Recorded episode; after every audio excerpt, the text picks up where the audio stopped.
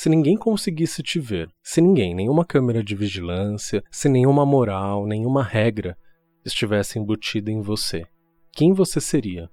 Como seria seu comportamento no seu dia a dia? Como seria o seu comportamento na sua faculdade, no seu trabalho, na sua casa, sem todo esse sistema de regras, sem toda essa vigilância, consciente ou inconsciente que a gente sofre? Como que você seria? Como seria a sua personalidade? Como que você se comportaria de fato? Bem-vindo ao 19 episódio do Alô Tarô. Meu nome é Diego Ponciano e se você ainda não me segue no Instagram, segue lá, arroba Tarô. Lá eu posto conteúdos complementares ao que eu posto aqui no podcast. Então toda semana tem texto no feed e também tem vídeo lá no IGTV. Ambos complementam tudo que eu falo aqui, os temas e os arcanos que eu abordo aqui. Então, se você tem busca de conhecimento de tarô, em busca de aconselhamento, eu sugiro que você consuma esses três formatos. Dá um like lá, comenta, me fala o que você está achando também do vídeo e do texto. Como em todo episódio, lá no final eu vou dar o conselho do tarô para você. Então medita numa pergunta, num conselho que você está precisando, desde que seja de forma direta, objetiva. Escolhe aí então o número 1, o número 2 ou o número 3, que lá no final do episódio eu vou trazer os conselhos para você baseado no número que você escolheu e no que saiu aqui nas minhas cartas de tarô. Se você precisa de uma leitura um pouco mais profunda, se você tem mais de uma pergunta, está precisando de um aconselhamento mais intenso, está passando aí por uma situação ou quer dar uma olhada no geral da sua vida, seja amor, seja trabalho, seja família, seja o que for, o tarot vai conseguir te ajudar, ele vai conseguir lançar uma luz sobre esses temas, sobre essas dúvidas. Então me chama. O lugar mais fácil de você falar comigo é pelo Instagram. Então, de novo, arroba alocatarô, me manda uma direct, eu rapidamente respondo e a gente marca um atendimento. Eu consigo te atender por WhatsApp, por telefone, e se você mora em São Paulo, capital ou aqui na região, eu consigo te atender também pessoalmente. Então me chama lá que a gente acha o melhor formato para você, acha um horário e marca. O tema desse episódio é O Inferno são os outros. Provavelmente você já ouviu esse termo e ele abre aí uma janela de possibilidades de interpretação sobre esse sobre essa frase, sobre essa afirmação. Essa afirmação ela está presente numa peça de teatro escrita pelo filósofo francês Jean-Paul Sartre. É um filósofo que eu amo muito, que eu ainda não tinha lido essa peça que chama Entre Quatro Paredes. É uma peça de apenas um ato, é uma peça curta e que eu li nessa semana e que imediatamente eu lembrei de um arcano do tarô, que é o Diabo, o arcano 15. Eu já falei desse arcano em outro episódio. Eu fiz outras associações, é, dei outros exemplos, e aqui nesse eu vou trazer outros exemplos e outras associações. Como eu sempre falo, os arcanos, principalmente os maiores, eles têm várias facetas. Eles não têm uma única interpretação.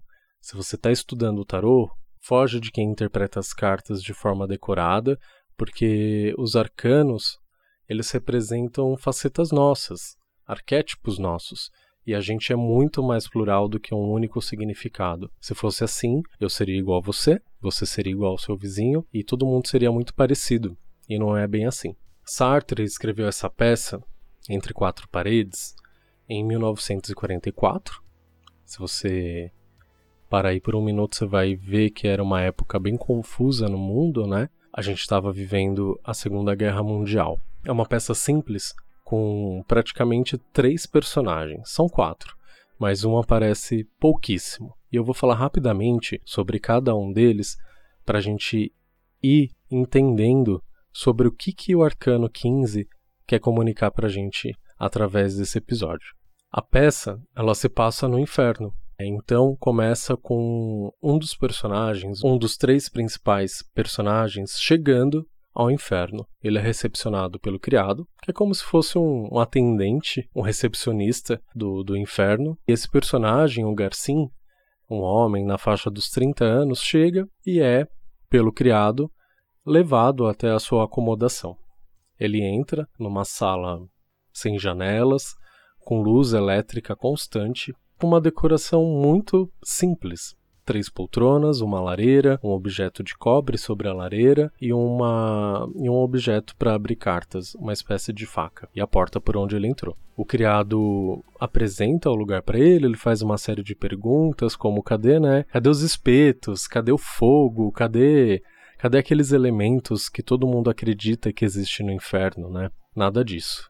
Não existia nada disso. Apenas um calor, ele sentia muito calor nessa sala, e mas toda essa caricatura de inferno que a gente conhece, ele não encontrou quando ele chegou lá. Nem mesmo o diabo estava lá. E esse criado não era o diabo, ele era um funcionário do inferno, mas ele não era uma criatura demoníaca que estava ali para castigar ele. Ele apenas fez o trabalho dele de acomodar o Garcim, onde ele passaria o resto da sua eternidade. Depois que o Garcim é acomodado né, nessa sala, que inclusive o Garcin demonstra assim já de imediato uma total insatisfação com o estilo com que a sala é decorada, porque ele fala que ele não gosta daquele estilo, ou seja, já já começa aí uma, uma pista do, de que caminho esse texto, essa peça vai tomar. Então, ele está condenado a passar a eternidade numa sala cuja decoração ele já não vai com a cara, ele já odeia. Depois do Garcinha estar acomodado, o criado volta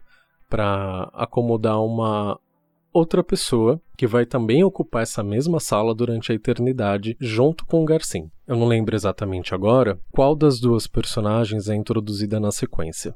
Mas eu vou falar primeiro da Estelle, que é uma mulher também da mesma faixa etária que o Garcin, burguesa, é, super arrogante, muito vaidosa, que casou na Terra com um homem rico por interesse, ela não tinha muita posse, então ela casou com ele para crescer na vida, né, para escalar, para ficar mais rica. Casou com ele pelo dinheiro. E durante o casamento dela, ela conhece um, um outro rapaz com o qual ela acaba tendo um relacionamento e ela acredita que esse outro rapaz, que não é o marido dela, que é um relacionamento extraconjugal, é o amor da vida dela. E com ele ela acaba tendo uma filha uma filha que ela se arrepende de ter. E aí, quando a filha nasce, ela mata a criança. Ela joga a criança de um penhasco na frente do, do, do namorado dela, do amante dela, e ele se mata com um tiro na cabeça. Depois disso, chega a Inês, que é uma personagem que, que eu gostei muito. Ela é muito agressiva, muito direta, muito irônica, ela ri das pessoas, dos outros dois habitantes da sala, é muito inteligente, muito perspicaz, muito rápida, ela é muito sábia em ler as pessoas, identificar ah, os olhares, os gestos, ela é uma pessoa muito atenta. E que logo de cara, assim que ela chega na sala, ela tem uma quedinha pela Estelle.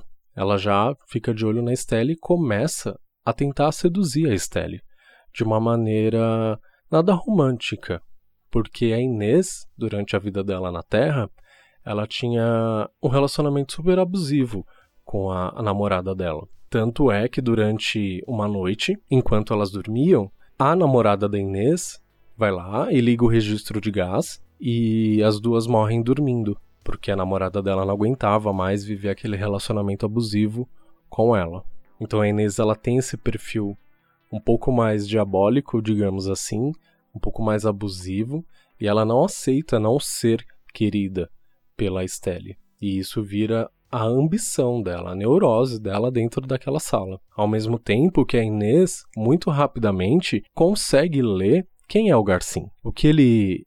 Por que, que ele está ali no inferno? Por que, que ele foi parar lá, né? Eu dei aí detalhes já de, dos motivos dessas duas personagens terem ido para o inferno, mas não falei do Garcim. Ele era um jornalista, um escritor, que durante a guerra teve medo de se alistar, tentou fugir. Ele foi capturado e foi levado para um paredão onde ele foi fuzilado. Então, a característica dele dentro dessa peça era covardia. Ele era uma pessoa muito covarde, ele tinha muito medo de bancar as suas decisões, bancar as suas atitudes, ele não conseguia defender e sustentar aquilo que ele acreditava. Garcin era casado, tinha uma esposa extremamente submissa, que mesmo ciente da, das traições dele, permanecia fiel e submissa a ele, a ponto de servir café da manhã para ele e para a amante nas noites que eles passavam juntos, era assim super pesado. Então o Garcia ele era além de, de covarde,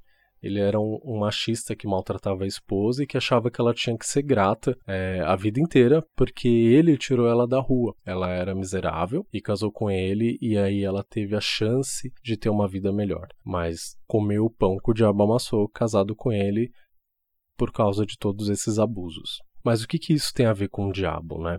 É, durante a convivência desses três personagens dentro dessa sala, o que vai acontecer é que um vai encher o saco do outro. Então o Garcim, por ser covarde, ele tem medo de descobrirem que ele é covarde. Ele quer ser visto como garanhão, como corajoso, como o boa praça. Então o maior medo dele ali é que essas duas mulheres descubram que ele é um bundão. E a Estelle, por outro lado, ela tem medo de perder essa vaidade, a beleza dela. Ela tem medo de não ser desejada, porque ela durante a vida dela na Terra, ela sempre teve essa necessidade de que os homens a desejassem muito, com muita vaidade. Então, por exemplo, ela está numa sala que não tem espelho e numa das sequências, numa das cenas, a Inês se oferece para ser o espelho dela. E isso é a grande chave assim para mim nessa peça. É quando a Estelle fica em frente à Inês e a Inês fala para Estelle para ela se ver dentro dos olhos dela, ou seja, usar os olhos do outro como espelho. E, e a Estelle tenta, tenta olhar dentro do olho da Inês, mas assim, ela consegue ver pouca coisa quase nada. E aí ela pede pra Inês falar, né? Eu tô bem vestida, eu passei o batom certo, eu tô borrada, eu tô feia, eu tô bonita. E a Inês começa, pra provocar ela, já que a Estelle não corresponde a, aos assédios dela, é, a Inês começa a mentir, fala que ela tá com uma mancha é, em determinado lugar, que ela tá amassada, que ela tá feia. Ou seja, a Estelle tá, tem que acreditar no que os outros falam, ela não tem mais como se ver. Ela não tem mais como ela mesma determinar se ela tá bonita ou não. Então ela tem que acreditar no que os outros estão falando. E como ela é muito apegada à autoimagem, para ela isso é um inferno. Então aí já a primeira pista do porquê que o inferno são os outros. E, e, a Inês também, com essa necessidade de ter relacionamentos abusivos, de ter pessoas que se submetam a ela, às investidas dela, e a Estelle não se submete, não se rende a ela, isso torna a Estelle o inferno dela, porque é uma pessoa que não vai ceder às investidas dela durante toda a eternidade. E o Garcim, o inferno dele, é a Inês, que também por ser muito perspicaz, muito inteligente, muito direta, enxerga nele um grande covarde e fica o tempo inteiro falando para ele que ele é um covarde, provocando ele, e fica um provocando o outro.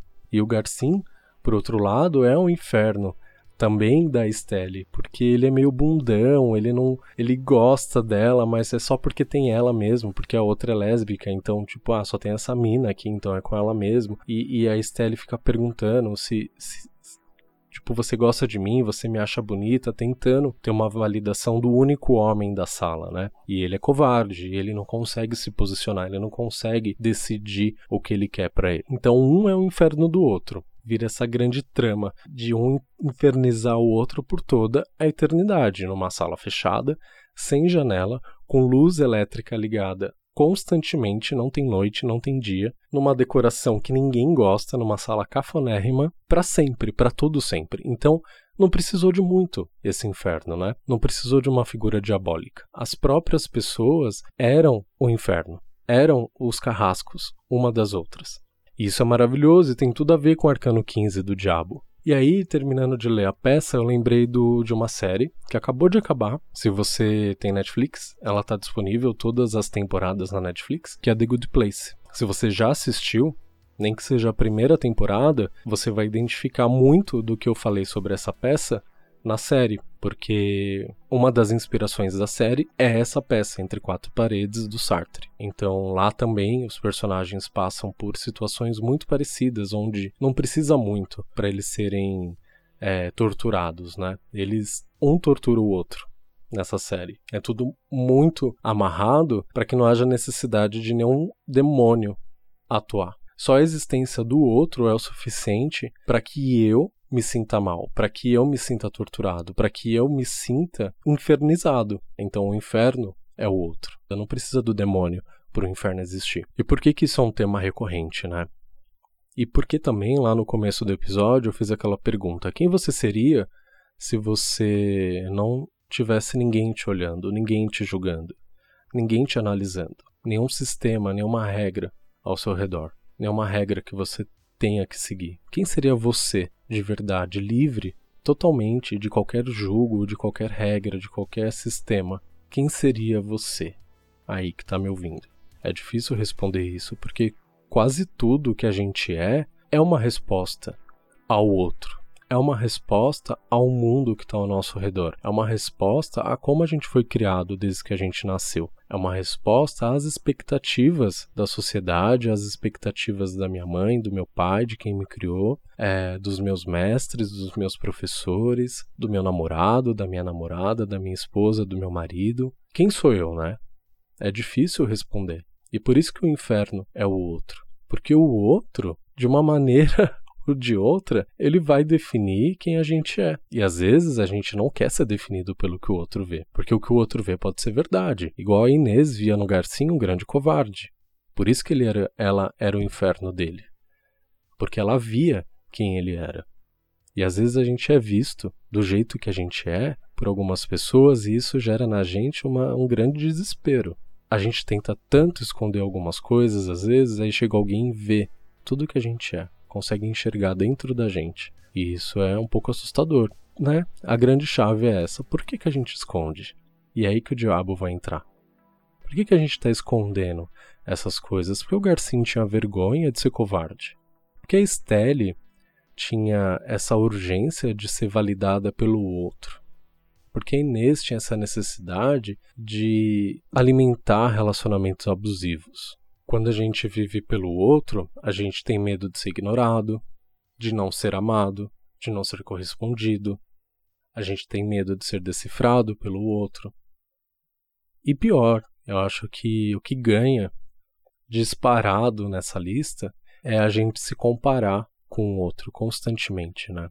A Inês lá na peça, ela fazia muito isso, ela ficava se comparando com o Garcim. Por que, que a Estelle não correspondia a ela e ficava indo atrás do Garcim? E esnobava ela, né? Então, além da, do desprezo do outro, de não ser correspondido pelo outro, ela acabava se comparando com o outro. Né? E não tem como a gente se comparar com o outro, porque é o outro. E tudo isso vai tornando o outro o nosso grande vilão, o nosso grande inferno. Mas será que é o outro mesmo? Ou é a falta de paz comigo mesmo? que está me causando isso. Como a gente vive numa sociedade cheia de regras, cheia de moral, que às vezes fazem sentido, às vezes não, cheia de expectativas, cheia de padrões idênticos para bilhões de pessoas, uma diferente das outras, como que isso vai dar certo, né? Isso acaba adoecendo a gente, tornando a gente meio que pré-moldado, sem entender sem se conhecer a nossa verdadeira vocação, nossos verdadeiros interesses, as nossas verdadeiras paixões. A gente, será que a gente gosta disso mesmo? Ou foi, é, ou a gente foi convencido a gostar disso?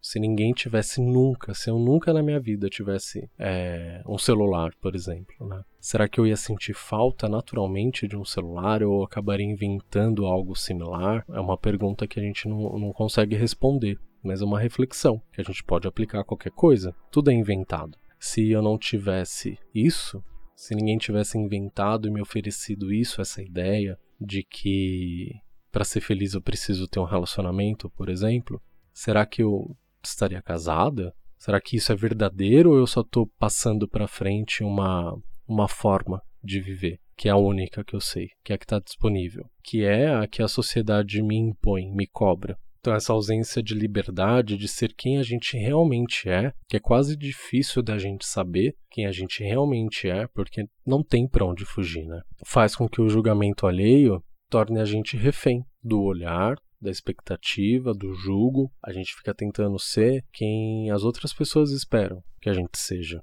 ao invés de assumir, ou pelo menos tentar assumir, tentar buscar o que você quer. Mesmo que esse eu verdadeiro seja cheio de falhas, características que provavelmente não vai agradar todo mundo, cheio de, de sombras, de coisas é, misteriosas que nem você mesmo conhece. Será que não vale mais a pena a gente mergulhar nesse eu desconhecido e tentar achar quem você é, quem eu sou? Porque daí o olhar do outro ele vai ter menos importância. O julgamento alheio ele vai ter menos importância, então você vai viver mais leve. Se você chegar num lugar onde as pessoas vão te desprezar ou vão te avaliar e vão ficar o tempo todo apontando os seus erros, seus vícios, o fato de você ter feito as pazes com seus erros, com seus vícios, vai tornar isso mais leve. Não vai ser um inferno, porque você já está ciente de que você é um covarde, de que você é vaidosa, de que você fez coisas erradas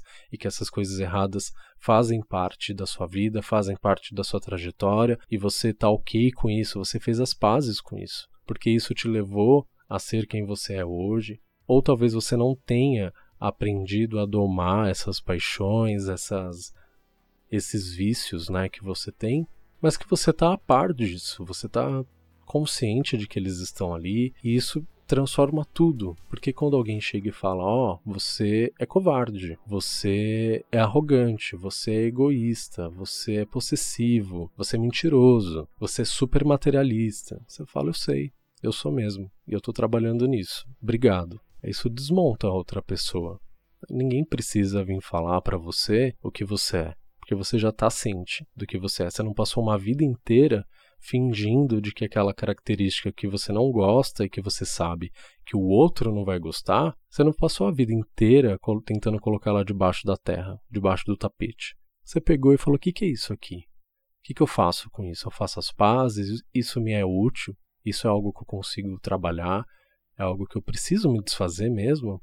Porque está incomodando os outros. Às vezes, né? Dane-se que está incomodando o outro. Característica sua. E aí, quando a gente assume as nossas sombras, os nossos defeitos, né, entre aspas, a gente vai acabar atraindo pessoas que gostam da gente do jeito que a gente é. E não tem por que a gente ficar se escondendo ou fingindo ser diferente. Ou pior, né? Tentando para se encaixar num grupo, num, num modelo que foi imposto pra gente a se caracterizar daquilo que a gente não é. Então, às vezes, a gente se comporta de um jeito que jamais a gente se comportaria se não tivesse o outro para avaliar a gente. Então, a gente vai lá e corta o cabelo e usa uma cor de um jeito. A gente usa uma roupa que nem combina com a gente, que a gente nem gosta, mas que né, minhas amigas usam, né? O pessoal que eu ando acha legal, acha descolado. Eu não acho, mas estão falando que tá usando, eu vou usar, porque, né? Às vezes você compra um celular que você nem pode pagar. Todas as minhas amigas têm, eu preciso ter. Na hora que eu tirar o meu celular do bolso, é esse que eu tenho que ter. Não pode ser aquele. E aí você vira o seu próprio diabo. Você vai criando suas próprias correntes. Não é o outro que está te infernizando, é você que está se infernizando. Você está escolhendo viver no inferno. Porque você não está fazendo as pazes com quem você é. Você está preferindo agradar o vizinho do que agradar você. E aí o diabo vem e fala: abraça a sombra tudo bem ser isso aí que você é. Eu nunca falei que isso era coisa minha. Isso aí não é errado. Quem falou que é errado foi esse povo aí, foi essa sociedade aí. Eu não tenho nada a ver com isso. Para mim tá tudo certo, porque o diabo é o quê? Ele é amoral. Ele não tem nenhum sistema de moral. Tudo pode ser feito, tudo pode não ser feito, você faz o que você quiser. Então o diabo, ele vem oferecer essa liberdade pra gente. Por isso é que o inferno são os outros, ou é a gente. E é difícil falar de ser você mesmo quando a gente vive em sociedade, porque a gente vai fazer o quê? Vai se isolar dentro de casa? Vai fugir para dentro do mato? Então, o que, que é o ideal? Antes que a gente comece a responsabilizar os outros pelo que a gente escolheu. Né? Então você começa a falar: minha vida tá uma por causa do fulano, eu perdi o emprego por causa do tapete que me puxaram. Ah, eu tô assim por causa do meu marido. Ah, eu tô assim por não sei o que lá. Sim, às vezes a gente é é a vítima. Às vezes sim. Mas na maior parte do tempo não é. Na maior parte do tempo a gente se coloca nessas situações. A gente escolhe estar nessas situações, né, para atender padrões, para repetir padrões. Então você vai, sem ter a necessidade de se isolar do mundo. A não ser que você queira, aí tudo bem, é uma opção. Mas sem a necessidade de se isolar do mundo. Você vai bancar a sua liberdade, ser quem você é? Ou você vai começar a responsabilizar, a terceirizar suas decisões? Você vai agir de má fé, você vai começar a culpar todas as pessoas que estão ao seu redor pelas coisas ruins que você se colocou. Por isso que eu acho que a melhor saída para o outro não ser o nosso inferno, para sua sogra não ser o seu inferno, para o seu filho não ser o seu inferno, para o seu namorado, para sua namorada, para o seu esposo não ser o seu inferno, para o seu chefe não ser o seu inferno, o ideal é que você faça as pazes com o seu próprio inferno. O que, que é aquilo que precisa ser olhado, que você manteve por muitos anos nas sombras, que você manteve por muito tempo debaixo do tapete? Que faceta sua você está sufocando e não e tá fingindo que ela não é sua. É hora de você colocar ela para respirar, é hora de colocar ela para tomar um sol, porque ela é sua. E quanto mais você sufocar ela, mais ela vai ser o seu carrasco. Cedo ou tarde, essa sua característica ela vai precisar ser vista, ela vai precisar se manifestar. E pode ser da pior forma possível, é melhor você antecipar isso. Não espera você chegar no inferno para você ter que se deparar e administrar isso para você ser torturado pelo que você é. Não espera alguém chegar e colocar o dedo na sua ferida ou pisar no seu calo. A gente tem esse ditado, né? Ah, pisou no meu calo. Por que, que a gente tem esses calos? Porque a gente não tratou esse calo se a gente está sentindo que ele está lá. Poxa, o calo está ali. Trata o calo. Que calo que é esse? Por que você vai deixar alguém pisar para você lembrar que ele existe? Vai tratar seus calos vai tratar suas feridas. Por que você está com ferida aberta a ponto de alguém vir colocar o dedo? Se existem feridas que alguém pode vir colocar o dedo, e se existem calos que alguém pode pisar no seu pé, vai tratar a ferida, vai tratar o calo. Não espera alguém vir e fazer isso doer mais em você, porque às vezes não precisa doer. Normalmente eu falo para as pessoas que eu atendo, principalmente quando aparece o arcano 15, o diabo, em determinadas posições, que é melhor a gente fazer as pazes com, com aquilo que a gente está tentando omitir. Quando a gente fica íntimo das nossas sombras, é mais fácil a gente controlar elas. A gente não vai ter que dominar a sombra a ponto de colocá-la numa grade. Não é isso, é deixá-la livre. É deixá-la íntima nossa. E quando a gente é íntimo de alguma coisa, a gente pode falar hoje não. Obrigado. Hoje, amigo, hoje não vai dar pra gente sair. Faz amizade com as suas sombras. Fala, hoje eu tô de boa. Não, não quero a sua companhia. A não ser que você tenha entrado numa fase tão grave da, dos seus vícios e das, e das suas sombras que você não consegue mais sozinho se libertar delas. Aí você vai ter que pedir ajuda. E às vezes é uma ajuda médica, se você tem um vício, por exemplo, de droga, de bebida. Tem gente que é viciada em sexo, por exemplo. É ruim fazer sexo? Não, não é. O excesso do sexo pode atrapalhar a sua vida? Pode. E aí, como que você vai administrar isso? Você vai fazer as pazes com isso? Você vai ficar sufocando esse seu tesão, essa sua vontade de transar? Porque daí isso pode desencadear outros problemas. É melhor você fazer as pazes. Tá com vontade? Vai e transa. Sem deixar que isso seja uma prisão para você. Que sempre que ele apareça, você tenha que se submeter a ele. Porque daí o inferno vai ser você mesmo vão ser os seus vícios, vão ser as suas sombras, vão ser as suas vontades, e não pode ser também. E não coincidentemente, antes do arcano 15, tá o 14, que é a temperança, que é o equilíbrio das coisas, que é a gente achar um, meio termo para tudo. A gente não precisa abdicar daquilo que a gente gosta. A gente tem que entender que qual medida, qual porção para gente não vai nos escravizar, mas também entender que essa medida, essa porção, tem que agradar a gente, tem que nos dar prazer, que a gente tem que vivenciar ela.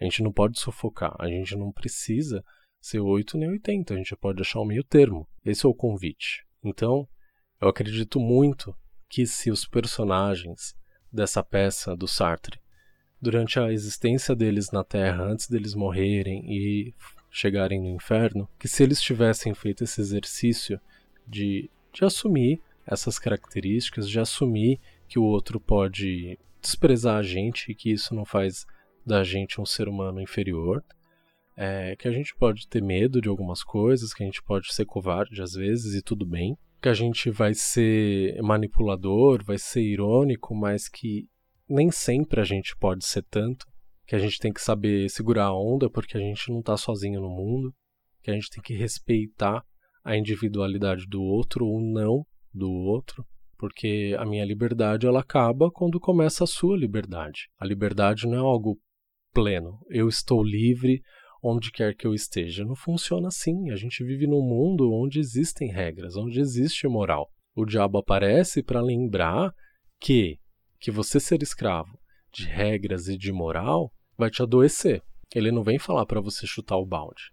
Ele vem te lembrar que você, como ser humano, tem isso em você tem desejos, tem falhas, entre aspas, tem sombras, tem coisas que você vai soterrando e escondendo porque as pessoas vão falando que para você que é feio, mas não é. Então é melhor a gente colocar tudo em cima da mesa e ir brincando com isso e fazendo as pazes, porque vai deixando de ser monstro. Quando o monstro sai debaixo da cama e a gente olha para ele e fala: "Ah, tudo bem, é até bonitinho", acaba o medo. Né? É igual aquele filme O Monstros S.A. Quando você conhece os monstros e entende as necessidades dele, a realidade daquele monstro, ele deixa de ser monstro, ele passa a ser amigo. E ele, como amigo, ele vai te respeitar e você vai respeitar ele. É tudo uma questão de equilíbrio, de achar é, a justa medida para tudo que a gente vai fazer. Então, esses personagens da peça, se tivessem feito esse exercício em vida, eles não iam ligar pro inferno que os outros eram. O outro ia deixar de julgar, ia deixar de fazer o que está fazendo? Talvez não, mas não ia me incomodar.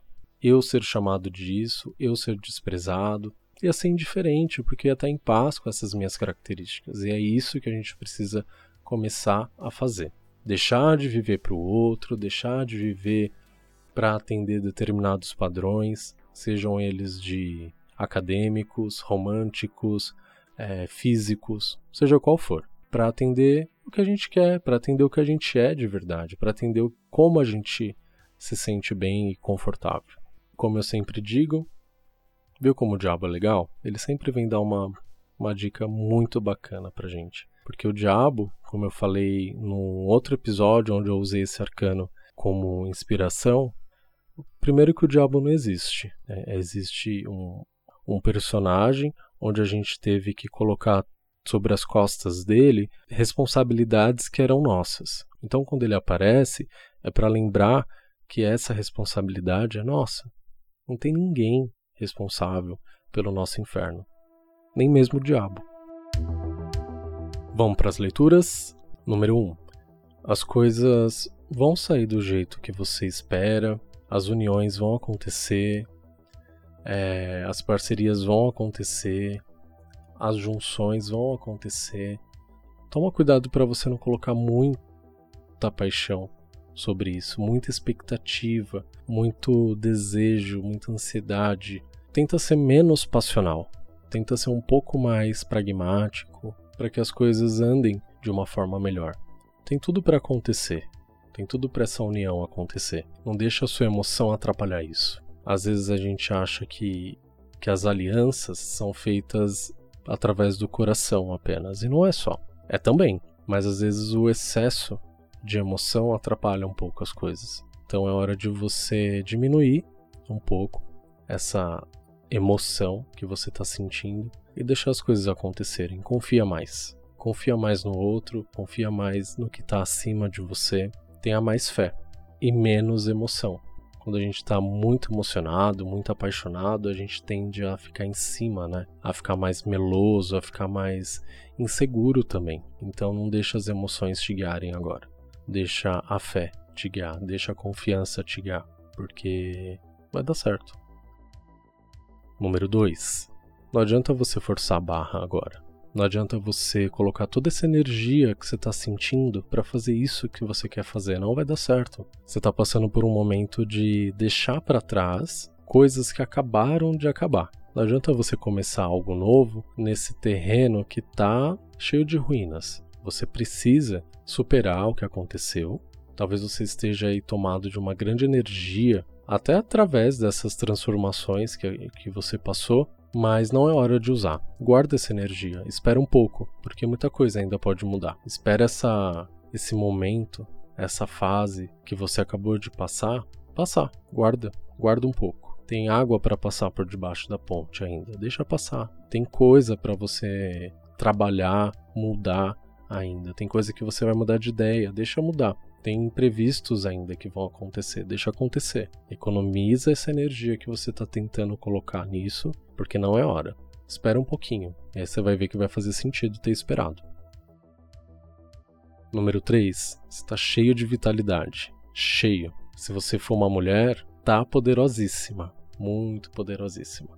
Só toma cuidado para não ficar forçando esse poder, para você não virar uma ditadora, não virar uma figura controladora, não virar uma figura intimidadora, que é diferente de, de ter poder, de estar tá numa situação boa, de estar tá numa situação de autoridade, é diferente. Mas isso não quer dizer que você tem que ficar, ficar também se colocando para baixo. É hora aí de sim você colocar as suas vontades e desejos em primeiro lugar, sem se tornar uma, uma ditadora, um ditador. Se você está em busca de aventuras sexuais, de parceiros, de, de paqueras, é um ótimo momento para isso acontecer. Aposta em você, você está radiante, seu corpo está radiante, sua energia está radiante. Você vai encontrar prazer nisso e é um momento muito bom também de você começar a resolver coisas que até agora você não conseguia resolver. Você vai começar a achar uma energia que estava perdida, mas que agora está disponível para resolver coisas e situações que até então você não estava conseguindo. Agora você vai conseguir. Você tem a energia e a força precisa para fazer isso andar. Muito obrigado por ter ouvido mais esse episódio do Locatarô. Se você quer falar comigo, me chama pelo Instagram, deixa seu comentário, fala o que você está achando, dá sua sugestão. Eu vou ficar muito feliz. Até a próxima. Um beijo. Tchau.